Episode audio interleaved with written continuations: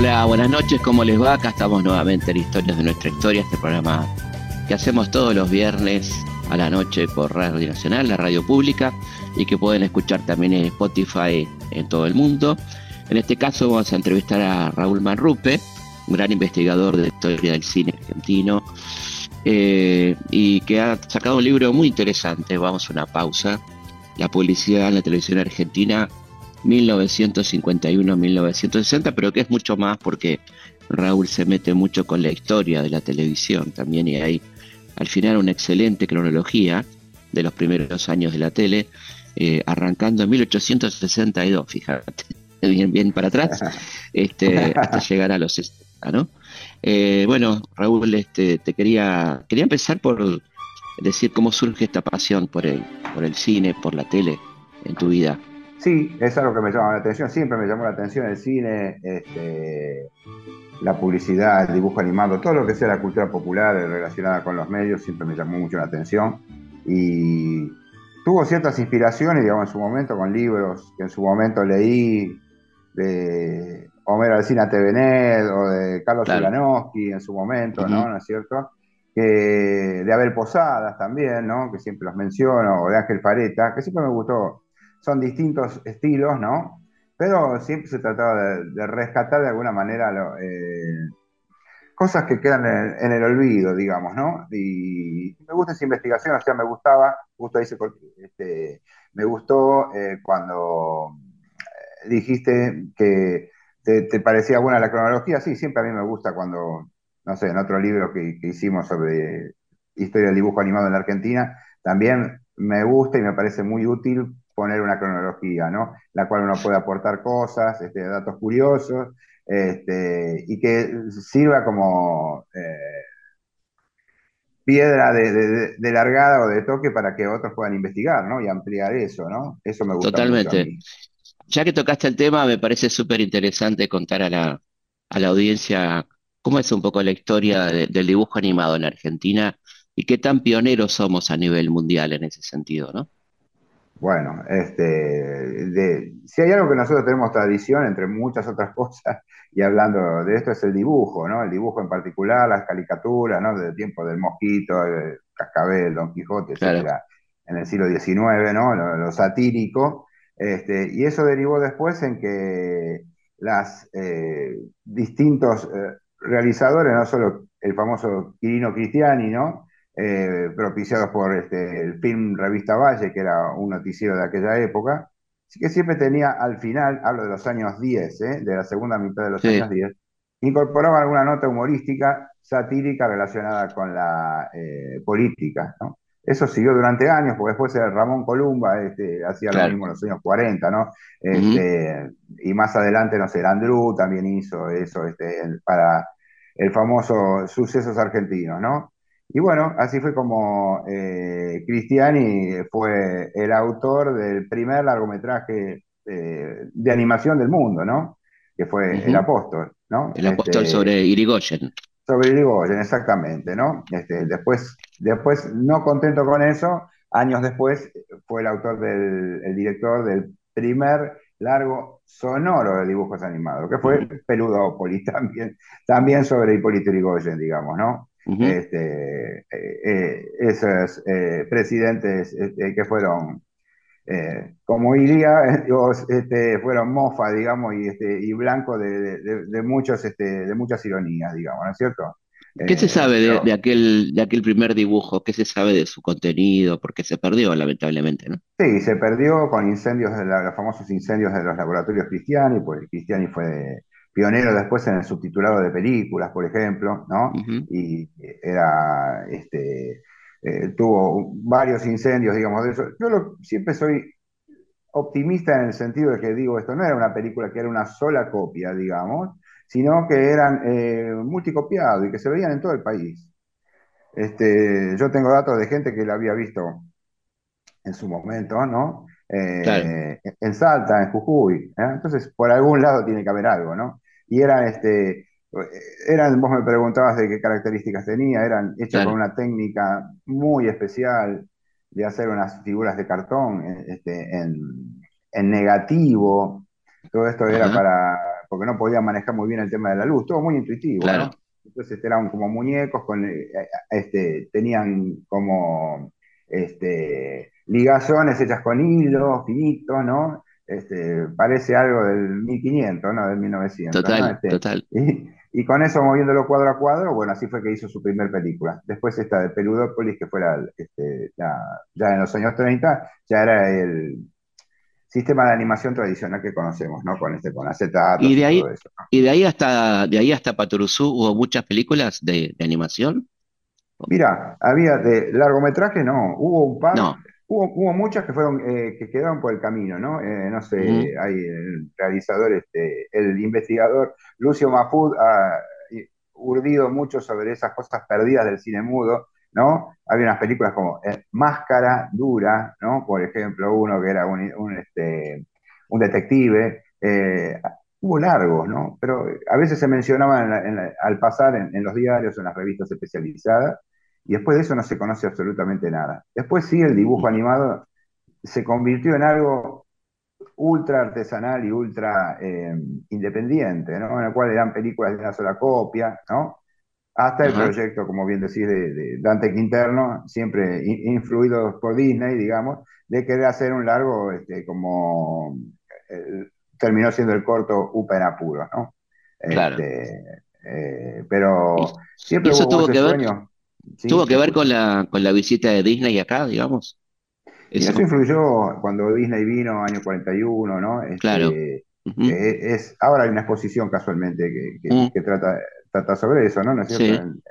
Eh, sí, eh, él influyó mucho, bueno, formó parte de esa este, práctica de la buena vecindad, ¿no? De la cual también formó parte Orson Welles, también en Latinoamérica, ¿no?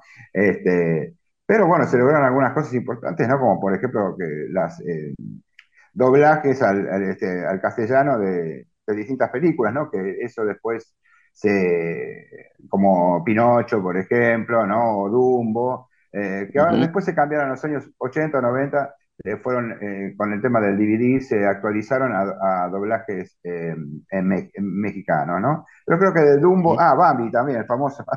Bambi, claro. Bambi también, es doblada en Argentina. Creo que lo único que quedó eso, y tal vez porque es un cortometraje, no un largo, es de Dumbo. lo que circula es el doblaje que se hizo en Argentina. Este, y Opa se pasaba con la guerra gaucha, ¿no? Exactamente, se, estrenó con la Guerra Gaucha, eh, bueno, en colores, ¿no? Hecha en, Alex Color, este, con, hay toda una historia también, con un disidente de los estudios Disney que ayudó, ¿no? Este, Al Babbitt se llamaba, eh, y que fue contratado por eh, Dante Quinterno, y le iba a mostrar los dibujos a Mar del Plata, cuando Dante Quinterno estaba de, de, de vacaciones o algo así, pero realmente uno observa y tiene una calidad muy, muy alta, digamos, de animación. Extraordinario que nunca podía haber sido hecha por todos los grandes dibujantes que tenía Dante Quinterno, pero que venían de la historieta, no venían del dibujo animado. Claro. Pero bueno, él, contrató eso y hay, hay todo un libro este, de, este, de este dibujante, ¿no? Que inspiró y, y, tenemos eh, una buena copia de eso? ¿Se conserva una buena copia de, de Apuros? Eh, siempre estaban las copias que tenía la editorial, digamos, y, la, este, eh, hay muchas copias que circulan eh, por ahí que son de las copias que eran de alquiler, digamos, ¿no?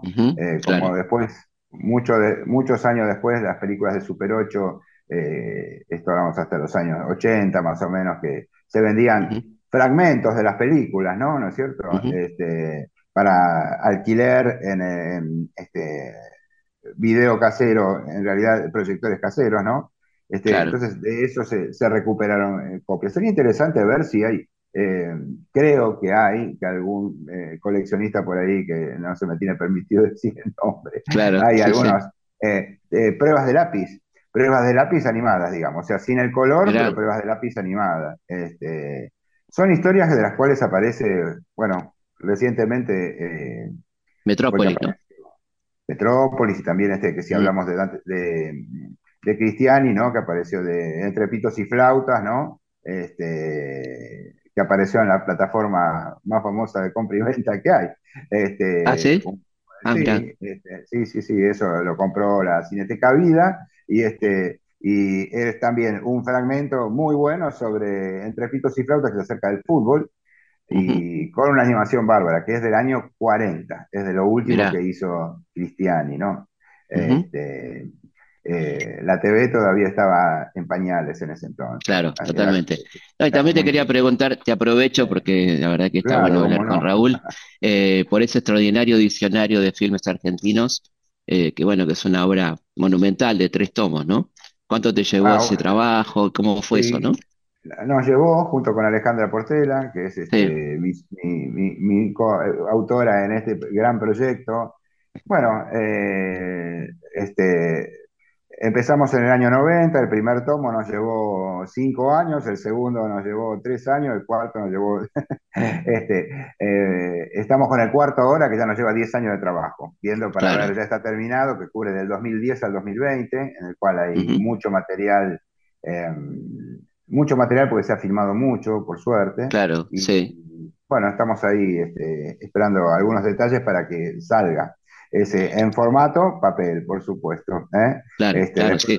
que hace, pero tiene que ser. Yo que tengo los, tengo los otros tomos, estoy esperando ansioso que vengáis. sí, estamos con eso, estamos con eso. Te, cuento una anécdota que me, que me, gusta mencionar siempre, que es acerca de lo inesperado que tiene un libro. Cuando uno hace un libro, que está lo que es como contar un chiste en un espectáculo de stand-up, ¿no? Siempre está lo que funciona, que uno pensaba que iba a funcionar y otras cosas que a lo mejor funcionan inesperadamente.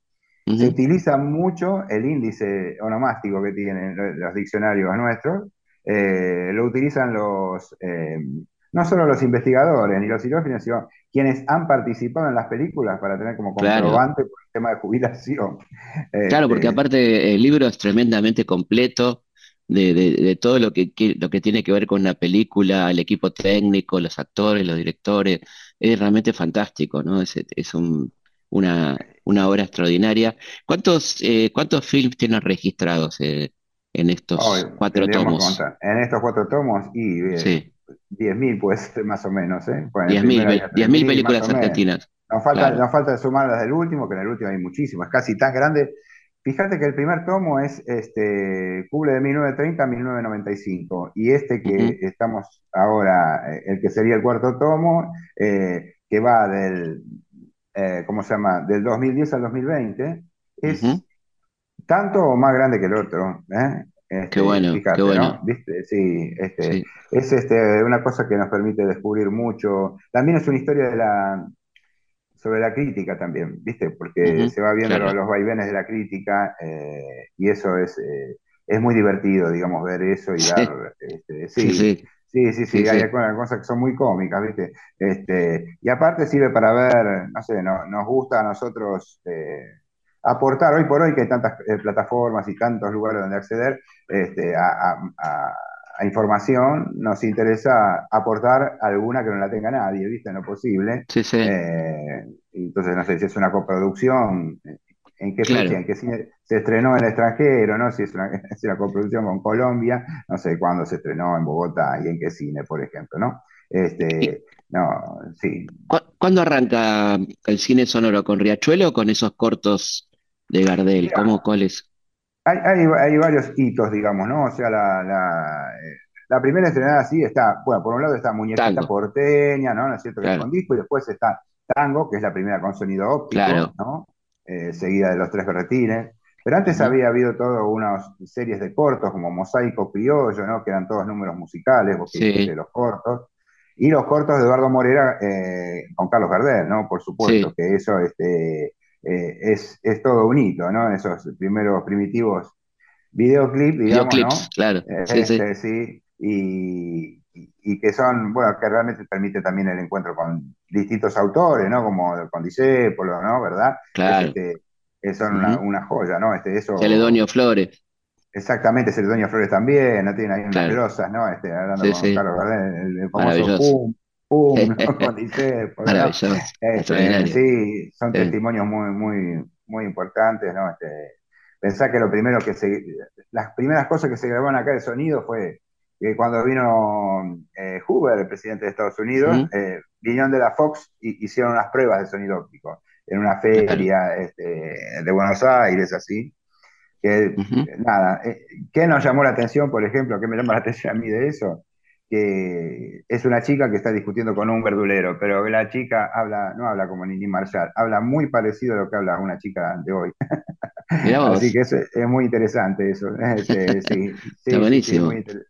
bueno, ahora apareció hace poco el corto de Vita, del aceite, ¿no? Exactamente, sí, de Ricoltore creo que, ¿no? Este, sí. sí, sí, rescataron eso, es sensacional. Eh, siempre el tema de la publicidad ha sido una cosa eh, de descarte, como esa parte efímera, ¿no? Porque cumple con un fin comercial y después este, eh, ya no tiene ningún uso mayor, ¿no? Entonces, este, bueno, por eso también es lo que me interesó, digamos, de, de este, de este trabajo de Vamos a una pausa, ¿no? Que es del tiempo en que no había ni, ni material, eh, ni se pasaba material fílmico en este, comerciales filmados en la TV, ni existía videotape, ¿no? Eh, Yo me enteré de ahí una cosa muy, muy impresionante que vos contás, que por voluntad del todopoderoso Raúl Apol no hubo noticieros eh, durante muchos años, durante la época del peronismo, no hubo este, propagandas en los cines, ¿no es cierto? Exactamente, este, del año 48. A 48, al, 55. Sí, hasta que, hasta que derrocaron a Perón, ¿no? Este, ¿Cuál, era, ¿Cuál era el motivo? Porque vos contás al pasar que fue una cuestión de venganza o de con, el, con Emelco, ¿no? Sí. Claro, este, con eh, sí, Emelco que después fue Lowe, ¿no? este, y hasta, hasta ya este siglo, digamos, estuvieron con el cine propaganda, cine publicidad, ¿no? En, los circuitos de cine. Sí este, con el noticiero Argentina al Día, ¿no? que fue uno de los últimos. Este, pero la cosa es así, este, eh, Apple eh, eh, era su, su trabajo inicial era, era como el jefe de publicidad de Argentina Sonofilm, ¿no? Entonces, este, Kurt Lowe, que desde los 40 y así siempre tuvo como, fue como el nombre de la publicidad en los cines, ¿no? Hacía, este, se dedicó también a, de pronto a producir eh, largometrajes, ¿no? así fue como nació el sello Melco, con esa cara que era un signo, era como un mercurio medio sí. medio robótico, ¿no? cual. Este, y, bueno, hacer películas como Vidalita de Luis Slaski con, con Mirta Legrand, ¿no? Este, con un alto eh, nivel, digamos, artístico y también eh, comercial, ¿no? Entonces, este, ahí fue cuando se produjo esa, ese decreto, digamos así, en el que decía no, porque la publicidad en realidad es, este, es una cosa que es ordinaria, que no tiene que ver con este, nada. Cuando había existido, eso sí, eso sí que es este, un material a investigar rarísimo, mucho más oscuro que lo, de, que lo del libro este, este por, la, por la falta de, de material. Este, ya de los años 20 o así ya existía. Hubo algún comercial de, cerveza Quilmes en su momento, este, y figuraban las productoras, decía, bueno, realizadora de documentales, de publicidades. ¿no? Este, Mismo Valle, que lo mencionamos, Federico Valle, él hacía lo que hoy serían institucionales, digamos, ¿no? Una visita a la fábrica de tal, ¿no? ¿No claro. sí, sí, sí. Qué bueno que cuando terminaron los, los noticieros este, hace el año 2000, más o menos o así, ya era casi era lo único que hacían, ¿no? Decían eran esos chivos, digamos, o publicidad encubierta. De, sí, sí, chivos institucionales, eh, completamente. Chivos institucionales, sí, era así. Qué, qué, pena lo de Valle, ¿no? Que se perdió en un incendio, ¿no? Todo, la mayoría del material de Valle, ¿no? Sí, sí, sí, es increíble eso. Muchas veces aparecen en los lugares, porque él, por ejemplo, filmó muchos establecimientos del interior del país, este, ejemplo, empresas lácteas o así, este, o estancias, y a veces los sucesores o, este, o herederos de, aquellos imperios guardaron la copia de la película. Entonces a veces eh, yo este, desde el Museo del Cine yo a veces veo eso, este, no, es el área que yo, yo estoy con el área de publicidad en el Museo del Cine, pero eh, muchas veces se rescatan ese tipo de, material, en nitrato, filmado súper bien, con una calidad extraordinaria.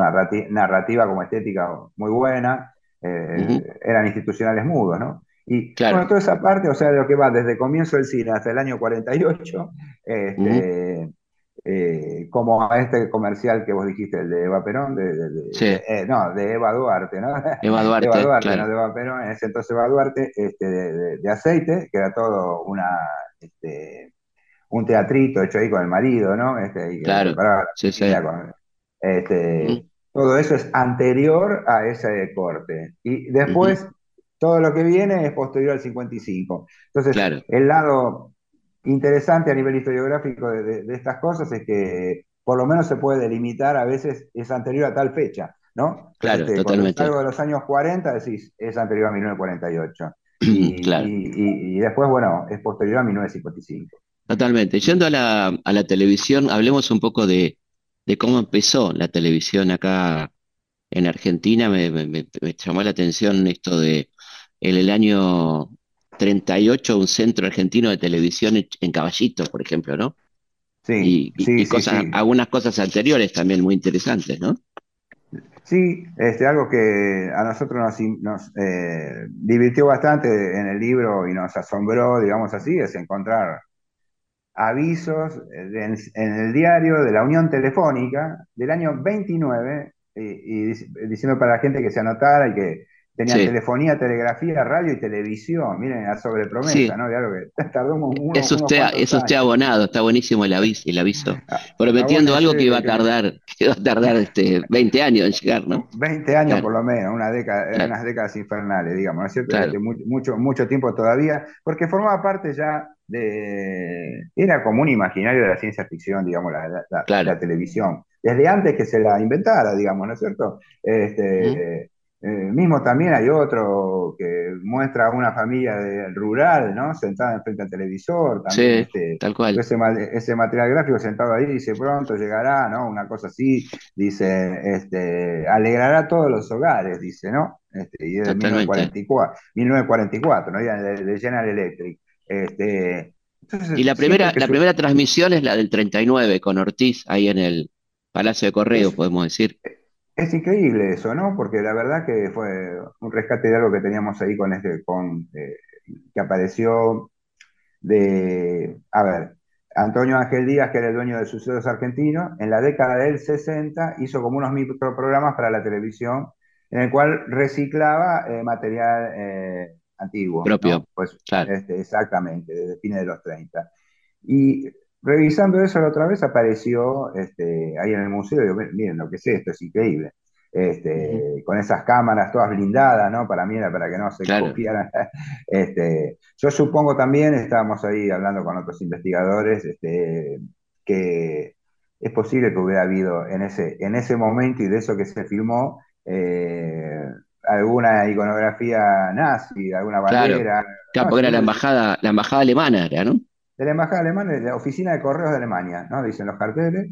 Y entonces yo creo que eso en la década del 60, cuando lo editaron para pasar por la televisión de los 60, ahí lo quitaron, me parece, ¿no? Pero fue una demostración, exacto, claro, ya a, muy pocos meses que empezara la guerra, digamos, ¿no? Y estaban un poco adelantadas, ¿no? Pues también tenían, no sé, videoteléfono, no sé.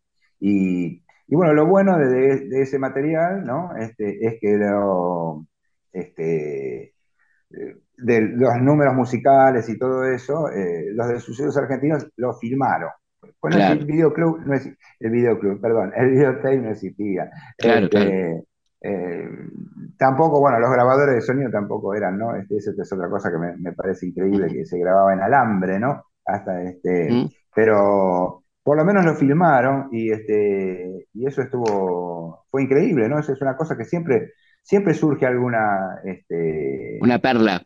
Alguna perla nueva de algo, porque eso cuando se investigan, a veces investigando en los diarios, ¿no? Le digo, bueno, dame el mundo de enero de 1938, ¿no? Y viéndolo página a página, aparecen tantas cosas que no... Sí, sí, sí. ¿No? ¿No es cierto? Es, lo que nos pasa cuando estamos investigando, que nos distraemos mirando los ah, avisos, otras cosas. Es imposible. Sí, sí, a veces cuando, y acá hubo, un tipo muy importante que fue este ingeniero Greenberg, ¿no? Eduardo Greenberg, que fue como un pionero. Sí, sí, sí, un pionero y construían en épocas que, mira, no, eh, no, es el tema del este, de, la televisión, pero tiene que ver con lo tecnológico. Este Berta, cuando construyeron el, construyó el Fórmula 1, ¿no? Dice, en ese entonces, dice, estábamos al, al alcance y hubiéramos andado bien.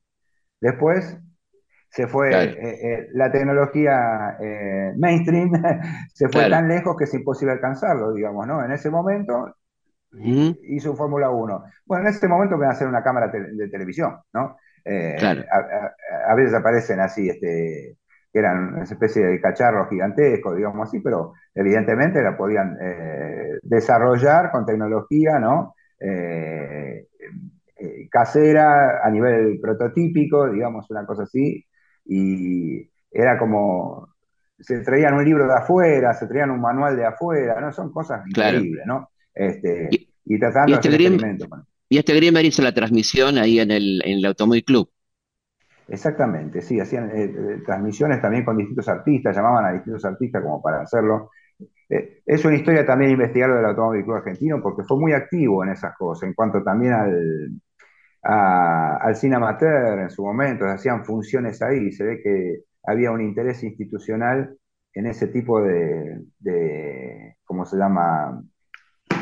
Eh, prodigios, digamos. Sí, sí, y ese tipo de prodigios nuevos, digamos así, que, había, este, se ve que interesaban promoverlo, ¿no? Y eh, bueno, y era esas transmisiones que podían captadas a 20 cuadras, a 30 cuadras, ¿no? ¿Es cierto? Claro.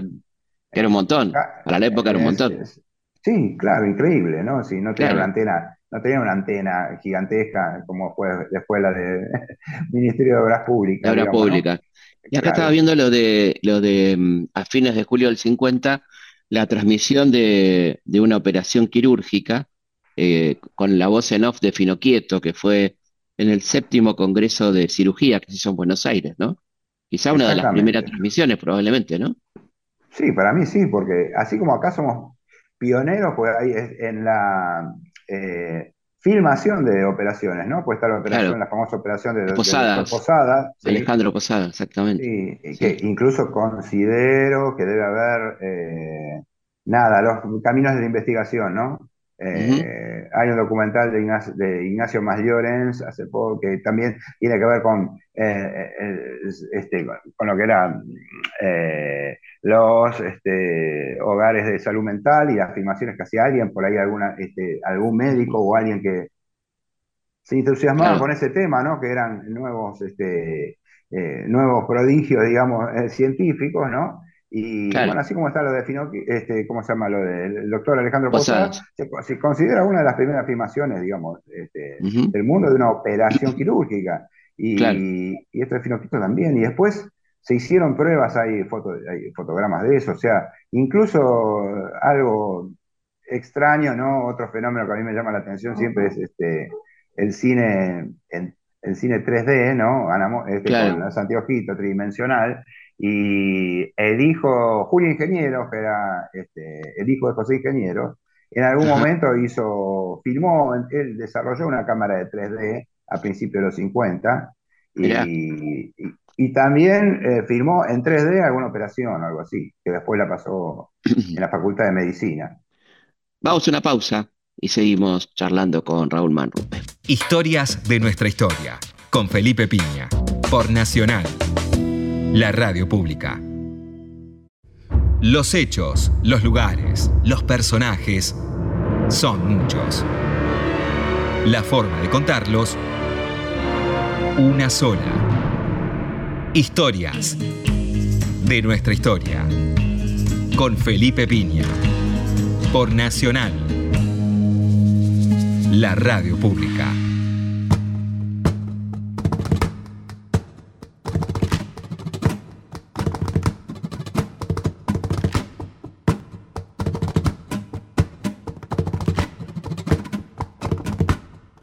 Continuamos en Historia de nuestra historia. Bueno, queremos contarles que el próximo jueves 20 de abril vamos a estar con el querido amigo Darío Stanriver en Bahía Blanca. ¿eh? Estaremos ahí este, charlando de historia y filosofía. Y el viernes 21 estaremos con el doctor López Rossetti, querido amigo Daniel López Rossetti, en el auditorio de Belgrano, ¿eh? haciendo historia clínica un recorrido por la vida de grandes personalidades de la historia y sus enfermedades, sus vínculos con la medicina. Eh, bueno, ahí va a estar San Martín, Frida Kahlo, Leonardo da Vinci, bueno, muchas personalidades argentinas y mundiales, Manuel Belgrano. hablaremos de su vida y su vínculo con las enfermedades, con la medicina. Esto va a ser el viernes 21 en el auditorio de Belgrano ¿eh? a las 20 horas, el viernes 21 de abril. Bueno, les paso nuestras vías de comunicación, que son como siempre nuestro mail, consultaspigna.gmail.com y también nuestro Facebook, Felipe Pigna, página oficial, y eh, nuestro Instagram, arroba felipe.pigna, ahí nos dejan sus opiniones, todo lo que quieran, programas sugeridos y demás. Felipe Piña hace historias de nuestra historia por Nacional AM870, la radio pública.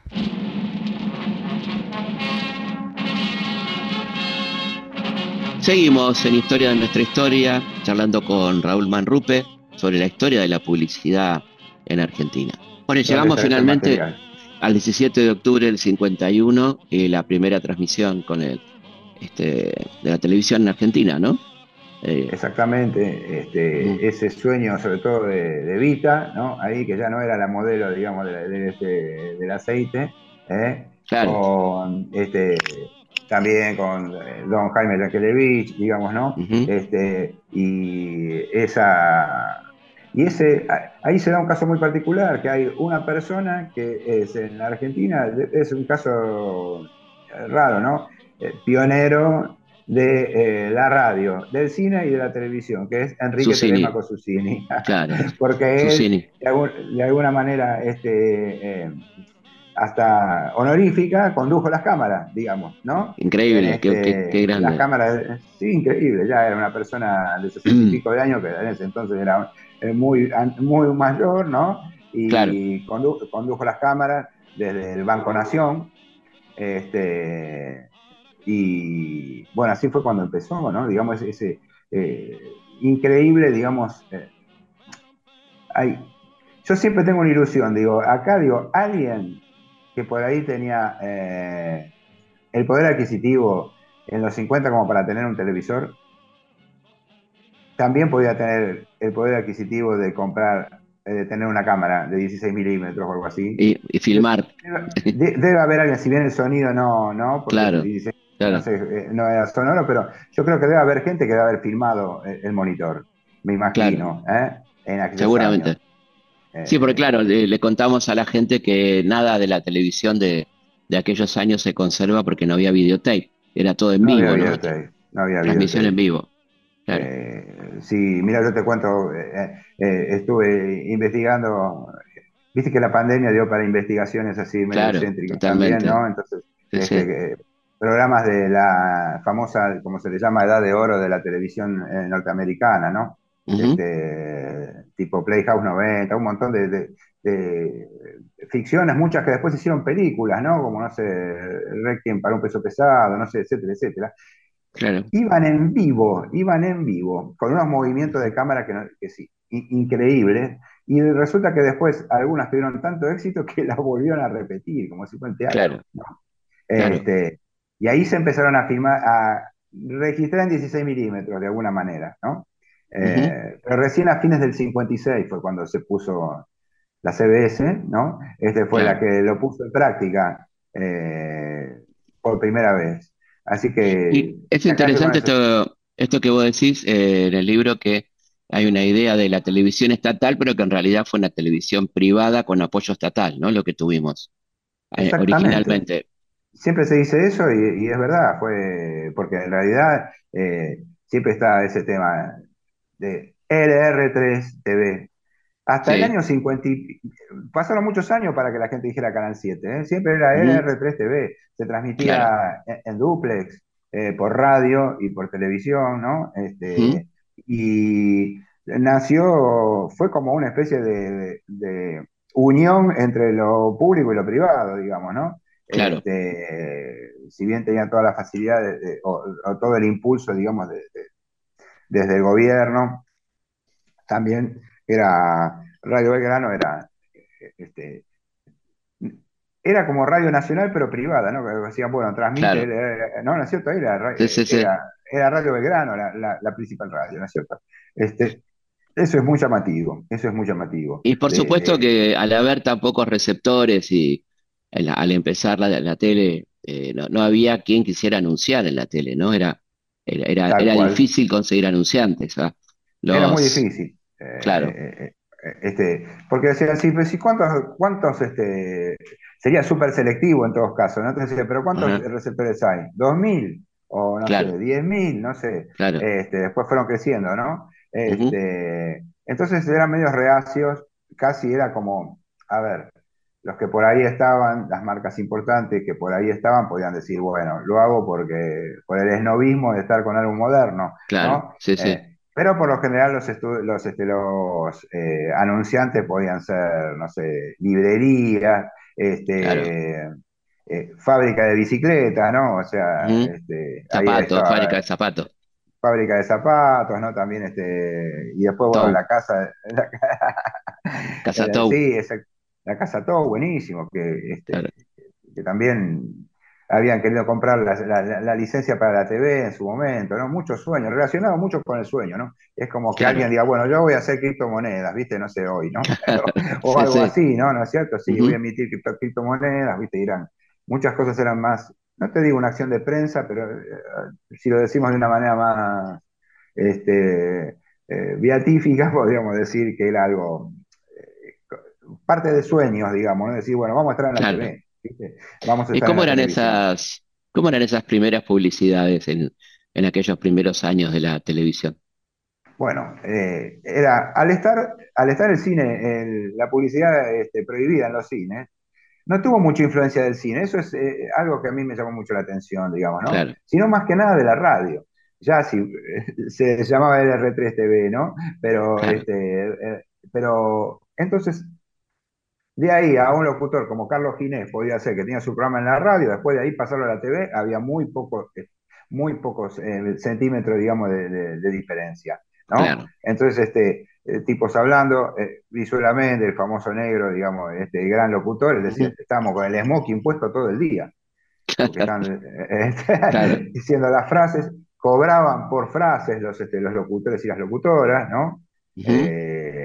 o sea, que traían ellos que traían ellos a veces los avisos, ¿no? Que ellos conseguían avisos. No, pues, eso puede ser, no, no digo que ellos cobraban, eh, cobraban por pasada de avisos. No, no, pero vos decís en el libro, vos decís en el libro que a ah, veces, los, propios, los propios locutores traían la publicidad a ellos, ¿no?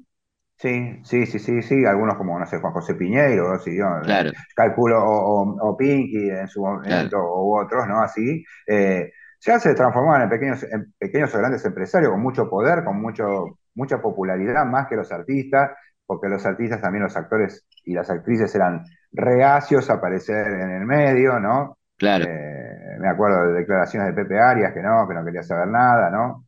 Y otros como Enrique Serrano, ¿no? Irma Córdoba o Osvaldo Miranda, que sí, o los Cibrián Campoy, los Cibrián. ellos suscribieron desde el principio, digamos, ¿no? Este, Hay una muy linda, muy linda foto en el libro haciendo publicidad de un, de un televisor, de los, Cibrián Campoy.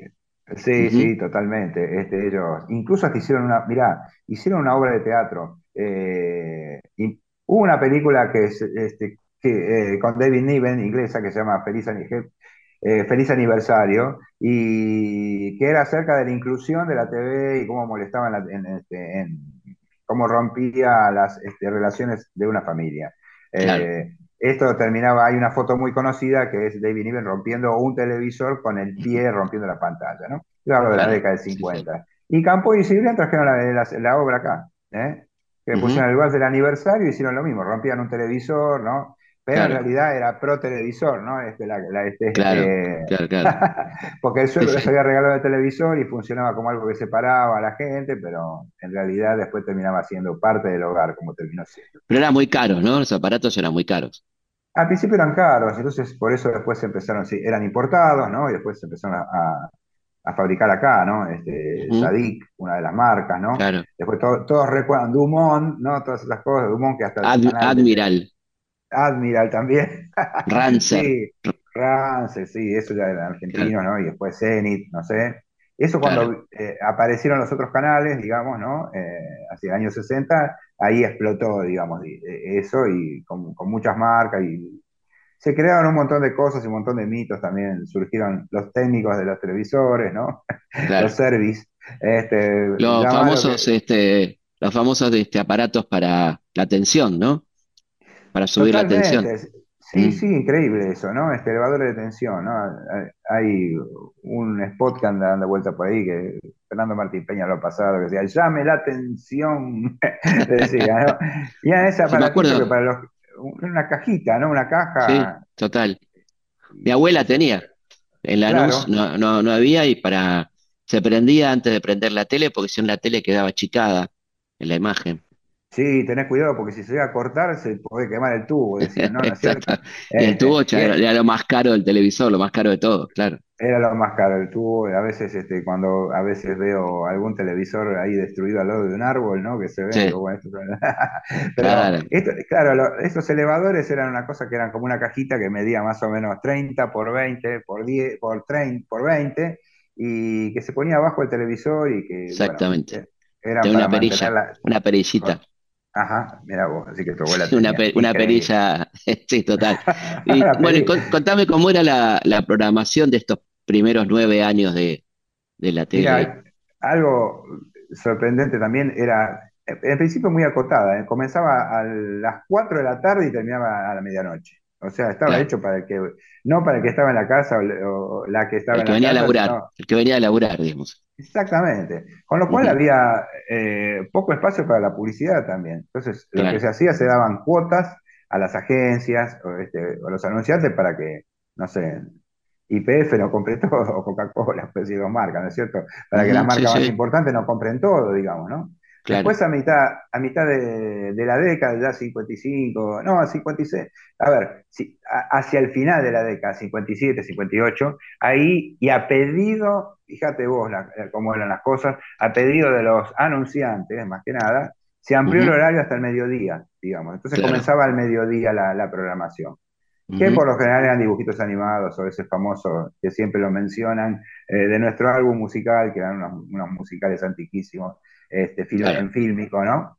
Pero ahí empezó un poco ya, y ya había como un reclamo del mercado, o de los anunciantes y, los, este, y de las agencias, de que hubiese más canales, para que hubiera más espacio publicitario, digamos, ¿no? Y lo primero, lo eh, primero fue, y que era barato, por otra parte, las transmisiones teatrales, ¿no? Transmisiones teatrales, transmisiones de Luna Par también, bueno, este, partido de fútbol también más complejo, ¿no? Pero se, transmitía tours, eh, carreras de caballo, ¿no? Sí, el teatro, era, iban muchas veces, iban a los teatros y ahí ponían la cámara y otra cosa, ¿no? Este, eh, yo creo que hasta ni sería una función especial, para mí eran funciones este, Común. comunes, ¿no es cierto? Este, se transmitían eso, después se, compraban también, este, se empezaron a pasar películas viejas, se vendieron películas, por ejemplo, ya que hablamos de Enrique Telemaco Susini, este, en la década del 50 y 60, muchas de las películas del archivo de Lumitón, que él había sido de los archivos de Lumitón, que él había sido el, fundador, eh, fueron en la TV, ¿no? Y después películas norteamericanas también, de vaqueros, etcétera, etcétera, eh, series, ¿no? Eh, las películas con los subtítulos, que no eran los subtítulos de ahora, sino que eran por ahí hablaban 10 minutos alguien y decía te amo, ¿no? Había que tener un grado, de interpretación muy grande. Total, total. ¿Y había, este, había, había noticieros? Había noticieros del telenoticioso famoso, decía, ¿no? Este, hubo, hubo, varios. Este, eh, siempre está el tema, ¿no? de a ver, bombardeo de Plaza de Mayo, por decir un ejemplo, y cómo o, eh, la caída de Perón por la Revolución Libertadora, cómo se manejaban las cosas hasta un día antes y hasta un día después, ¿no? Sí, Entonces, eh, Eso, mostraba cómo era lo oficial, cómo era mostrado, ¿no es cierto? Sí, sí. Eh, y, y, sí, a veces, a veces este, había audacias de llevar un, este, un camión de exteriores, digamos, ¿no? Siempre es, hay fotos, he recordado cuando asumió Frondizi en el 58, ahí este, se hizo una gran transmisión desde el Congreso, este, acompañando este, el, cortejo con el auto descapotable del presidente, etcétera, etcétera. Este, ya siempre hubo como eh, grandes audacias, digamos, y ganas de, ganas de hacer cosas que superaban lo tecnológico, digamos, ¿no? Y ahí vos decís, eh, eh, decís que el año 58 fue un año muy importante, bueno, porque ya se estaban produciendo películas, cortos comerciales en el cine y bueno, mejoró mucho la calidad de la televisión también en ese sentido, ¿no? Sí, sí, sí, porque llegó un momento que decían, bueno, no, es, este, es mala la calidad de la TV, qué sé yo, se criticaba. Había unas revistas muy buenas, perdidas en el mundo, en, la noche de los tiempos, una revista llamada Televista, por ejemplo, que eran muy críticas y este, muy interesantes como, como hablaban de, de, todo, ¿no? Y este, ahí, eh, bueno, hacia el año 58 más o menos se empezaron a pasar tímidamente los comerciales por la TV, los comerciales filmados, eso que se pasaban en el cine. ¿Por qué? Porque eh, primeramente los, eh, cuando hubo esa intención de poner publicidades filmadas, eh, los locutores que tenían un gran poder amenazaron con hacer huelga. Claro, porque decían que le sacaban la fuente de trabajo. Claro, están sacándole el curro, claro. sí, vos viste, vos pensás que bueno, ya se habló hace relativamente poco cuando este, fue su fallecimiento, ¿no? Pero de, eh, Pinky fue elegida la mujer del año, ¿no? Digamos, este, eh, y eso era, era increíble. Y, bueno, y cuando eh, murió Juan José Piña, y lo que antes había sido actor, este, no muy protagónico de películas, y después fue un, locutor estrella, y tuvo, fue un, este, una demostración de, de, cariño muy grande de la gente que sorprendió ¿no? O sea, acerca del poder que tenían los locutores. como, Cacho, Fontana también, ¿no? Cacho Fontana que Pero por supuesto, son, personas este, que atravesaron eh, varias décadas, digamos. Y, Nelly Prince también, nombras a Nelly Prince también como una gran protagonista, ¿no?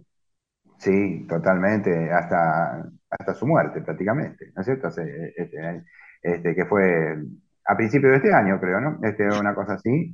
Y, claro. y uno de los programas, de los programas emblemáticos de aquella época fue Dol Pregunta, ¿no?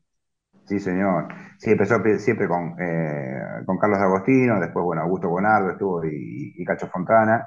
Y, bueno, dar preguntas por 100 mil pesos, después fue por un millón de pesos, ¿no? depende de la este, inflación. Depende de la inflación, ¿no? Todo ese tema, Claudio María Domínguez, qué sé yo. Tal cual, tal cual. Fue algo así. Este, la, otra vez eh, eh, hablamos, hay anécdotas de eso. Recuerdo, de, nada, podemos recordar de alguien que antes de la última pregunta renunció, digamos, ¿no? Pues dice, ya con la plata que, alcancé, ya me basta, y si perderla sería terrible, me acuerdo, era una, una mujer, no me acuerdo de qué tema era, y fue muy popular, ¿no? Fue muy, muy, muy popular. Era muy este, popular en lo que contestaban. Claudio, por supuesto, es el caso más emblemático, pero me acuerdo gente Que, que contestaba sobre pájaros, que era de mi pueblo, de Azul, que era Maratea. Maratea, es un libro y todo, ¿no es cierto? sí, de los pájaros. Y cuando llegó al pueblo, con, el millón de pesos, lo fuimos a buscar todos a la estación. Fue todo el pueblo a buscarlo a la estación a Maratea, que contestaba sobre pájaros, que le pasaban el silbido, ¿te acordás? Sí, le pasaban el silbido, lo tenía que identificar, Dios mío. Sí, sí, sí. Era, maravilloso, ¿no? Está el libro, el libro de él, ¿no? Sí, sí, tal, tal, tal cual. Eh, bueno, y después, bueno, tanto y, Tropicana, ¿no? Esos programas que empezaron también en ese momento que eran perdón, perdón, como... me, acuerdo, perdón, la última, la última de, de, este, de Odol era eh, una mujer que contestaba sobre la vida de Kennedy, que se hizo muy popular también. ¿eh? Ajá, claro. Este, la de Belgrano también, me acuerdo. La de, la de Pancho Ramírez, que fue una famosa maestra. es verdad. Sí, sí, sí, Techera se llamaba el apellido, creo, algo así, me parece. Sí, no, increíble, era, era, este, se hacían celebridades. Salomón, Churga Salomón. Ah, totalmente, ahí está, era ese. esa, esa contestaba sobre la vida de, de Pancho Ramírez. De Pancho Ramírez, mira vos. Exactamente. increíble, increíble. Bueno, este, que, es que era obligado verlo el programa, porque estaba muy bien hecho, y Minuto Dol en el aire. Minuto Dol en el aire, decía, ¿no? ¿No es cierto? Este, sí, con Cacho. ¿Y quién iba, este, iba a suponer que detrás de todo esto, arriba, bien arriba de la empresa Dol, estaba un señor que se llamaba, que después conocimos como Tangalanga, ¿no? Sí, increíble eso, ¿no? Increíble. Este, ahora, el, largo, si bien es una ficción, digamos, ¿no? Del método Tangalanga, hace un poco de referencia a eso, ¿no es cierto? Si bien la empresa no, no es mencionada, ¿no? Pero sí, es increíble, ¿no? Este, bueno, en España hay este, unos largometrajes, ¿no? Primero estaba Historias de la Radio, después hicieron Historias de la Televisión. Exactamente, este, re lindo. no, muy buenos, ¿no? Que hablan de todo eso. Acá, acá, está, acá está faltando una película esa, ¿ves? Que rescate, que rescate eso, ¿no? Esa épica, porque fue toda una épica, ¿no? Hacer la tele en aquel momento extraordinario. Pero, Sí, era también todo un tema. A veces era una salida, una, yo vivía en Parque Patricios y cerca de, Canal 11. Este, y alguna vez fuimos a ver alguna, alguna maratón de Olmedo con mi mamá. Claro. y sí, veníamos a ver, viste, qué sé yo, no sé, todas esas cosas. Este, era, sí, o ir a, ver a, ir a ver a Titanes un poquito más adelante. conseguir para ver Titanes en el Ring o lo que sea, Gaby Fofoy Miliki o quien fuera, según según la generación, ¿verdad? Este, según la generación. a Julieta Magaña, ¿viste, no? Este, Me estaba acordando algo que vos pones en el libro que es fantástico, que era eh, los bares que compraban la tele y que se llenaban, porque era de las pocas oportunidades que tiene la gente de ver la tele. Estamos hablando de, los 50, ¿no? Comienzo de los 60. Era la principal, la principal, este, principal lugar o punto de encuentro de la tele esa. Siempre cerca del hospital Quirogan, este, eh, está un bar que se llama TV, ¿no? Un bar que se llama TV. ¿eh? ¿sigue, ¿sigue, existiendo? Eh, sí, no, este, perdón, ¿cuál es el que está por Monroe o Congreso? Sí, vos, en el libro, en el libro decís eh, cerca del peruano, pero digo, pero sigue existiendo. Sí, sí, sí, sí, está en una esquina y se llama, bueno, menos hasta antes de la pandemia, creo que sigue existiendo, y se llama TV, se llama TV. Es genial. Claro, porque era, era la, la posibilidad de la gente de, de poder ver este, esos programas. Un partido, pues, que se dio cuando eh, el tema del codificado hace unos años. Este, También, ahora eso ahora sí, eh, totalmente, totalmente. Era increíble cómo se, un River de Boca y algo así explotaban las. bueno, ahora volvió, volvió el codificado, así que estamos en la misma. Volvió el codificado, así que estamos sí, volvió, volvió, volvió, volvió. Hay, que verlo, hay, que verlo, en el celular, en la pantalla de 5x1. de 5 ¿Cómo, Para ir, este. para ir redondeando, eh, ¿Cómo cambió la cosa en el 60 con la llegada de los otros canales, ¿no? Que cómo, cómo fue ese cambio, ¿no? Totalmente, eh, sí, la verdad que sí, porque fue ahí en primer lugar la competencia, este, en segundo lugar el aporte de, de las cadenas de Estados Unidos, como fue en el 13, en el 9, este, en el 11, ¿no? ¿No es cierto? Este, y después también, mira, ¿qué te puedo decir? Una amplitud de, oferta laboral también. ¿eh? Claro, para, Para, los técnicos, para los, este, para los artistas, por supuesto, pero también para los técnicos, para los trabajadores, ¿no? Del gremio, ¿eh? etcétera. Este, a mí, cuando me dicen, bueno, en el libro, digo, yo quiero ir hasta el 60, después del 60 en adelante va a ser otro tomo, digamos, ¿no? Sí, bueno, este, muy esperado, te digo, ¿eh? muy esperado porque lo que viene lo que viene después, es, la, 60 y 70 es maravilloso, creo que son épocas eh, gloriosas de la televisión argentina, ¿no? Pensemos en Pepe, Pepe Biondi, Carlitos Balá, este, maravilla, ¿no? Esto fue casi, yo digo, este, graciosamente hablábamos con eh, Cristina Napiandra de Ediciones Infinito, digo, esto es como la colimba, digamos, de cubrir la deuda, digamos, que hay de hueco de historia, ¿no? Lo que viene después va a ser como el postre, digamos, ¿no es cierto? De una cosa sí, porque muy, rica. Es eh. extraordinario cuando uno lo ve, lo ve ahora envolver a, a, a Biondi, acordarse de cuando uno lo veía, ese humor tan extraordinario, un tipo que llegó a medir 60 puntos de rating, ¿no? Pepe Biondi. Increíble. Sí, sí, claro. Sí, sí, por supuesto. Tiene el récord Y aparte derribó, la, derribó la cuarta pared, o sea, el tipo le hablaba a la gente. Eso fue totalmente revolucionario, ¿no? Muy bueno, sí, salieron de todo eso eh, antes eh, y sobre todo, bueno, y también, bueno, y la publicidad también con los fílmicos ya en, este, eh, se transforma en algo que tiene que ver mucho con la vida cotidiana y refrescando la vida cotidiana. Tal cual, ya no era, tal cual. No era tanto, ya no era de smoking. ¿eh? No, claro, este, ¿cuántas frases que usamos cotidianamente vienen del mundo de la publicidad? Muchísimas, muchísimas. Estamos este, investigando con eso también. Y, bueno, pero me interesó así como, como cierre de esto, esto que era oscuro, del cual cada vez van quedando menos eh, testigos, ¿no? Porque cuando es así, este, eh, porque gente muy grande, a lo mejor te puede decir, sí, yo cuando era chiquita eh, como dijo justamente Cristina de, la editorial, dijo eso, dice, a mí me sentaban en la silla y decía, bueno, espérate que empiece la transmisión. Y, después, bueno, empezaba a las 5 de la tarde, empezaba, ¿no? Claro, sí, sí. Este, agarraba la ansiedad hasta agarraba la ansiedad, entonces estaban ahí. la transmisión. Sí, sí, sí. Entonces, este, bueno, nos pareció que era como una especie de deuda, que, porque se han escrito muchas cosas muy, muy buenas sobre la historia de la televisión, Pero de la publicidad, que es lo que nos especializamos, este, una de las cosas en las cuales nos especializamos, este, me, gustó averiguar todo eso. me acuerdo que una vez hablando con, con, este, con César Banana Puyredón, dice que, y mi abuelo, dice, es mi padre, ¿no? O sea, este, Richard Puyredón, se sentó con Yankelevich y dice, ¿cómo te lo voy a cobrar esto? Y, y él dijo, ¿y cómo lo voy a pagar? Dijo, este que era el dueño de una de las agencias más grandes de la Argentina. Puyredón, claro, total. Ahí lo definieron, hacerlo por segundos como en la radio, ¿viste? Ah, mira, este, él, fue el creador de eso, digamos. Sí, en teoría sí. Mirá interesante. Bueno, eh, Raúl, muchísimas gracias por tu tiempo, estuvo buenísimo y esperamos ansiosos los, tomos que siguen, eh, absolutamente. ¿Eh? Muchas gracias, este, este, es el comienzo y yo te agradezco mucho, un placer. Un abrazo, un abrazo enorme, que estés muy bien. Bueno, un abrazo, que gracias. bien. Hasta luego, gracias. Gracias. gracias bueno, estamos llegando al final de este programa, espero que les haya gustado, un tema realmente interesante, poco transitado, la publicidad en la tele entre el 51 y el 60 y un poquito más de este gran especialista en la historia del cine que es Raúl Manrupe. Les recomiendo muy particularmente su diccionario de, films argentinos, eh, la verdad que es un trabajo extraordinario, ¿eh? que está en, en plena producción, porque van a seguir otros tomos.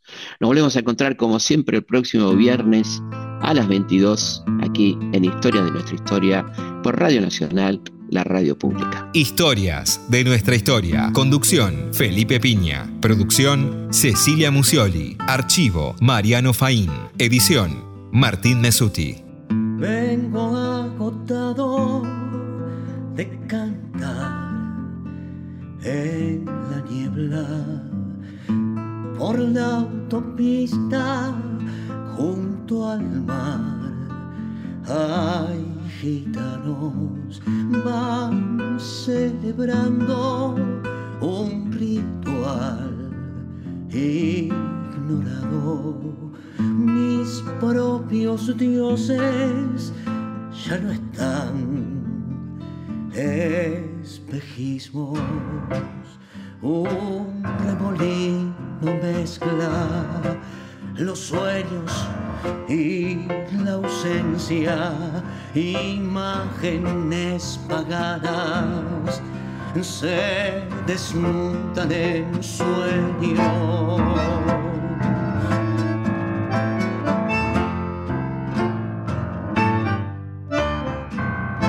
En el espejo reflejos viajeros, un apagón sentimental, la ruta pasa, vuelve el deseo y la ansiedad de este cuerpo, mi boca quiere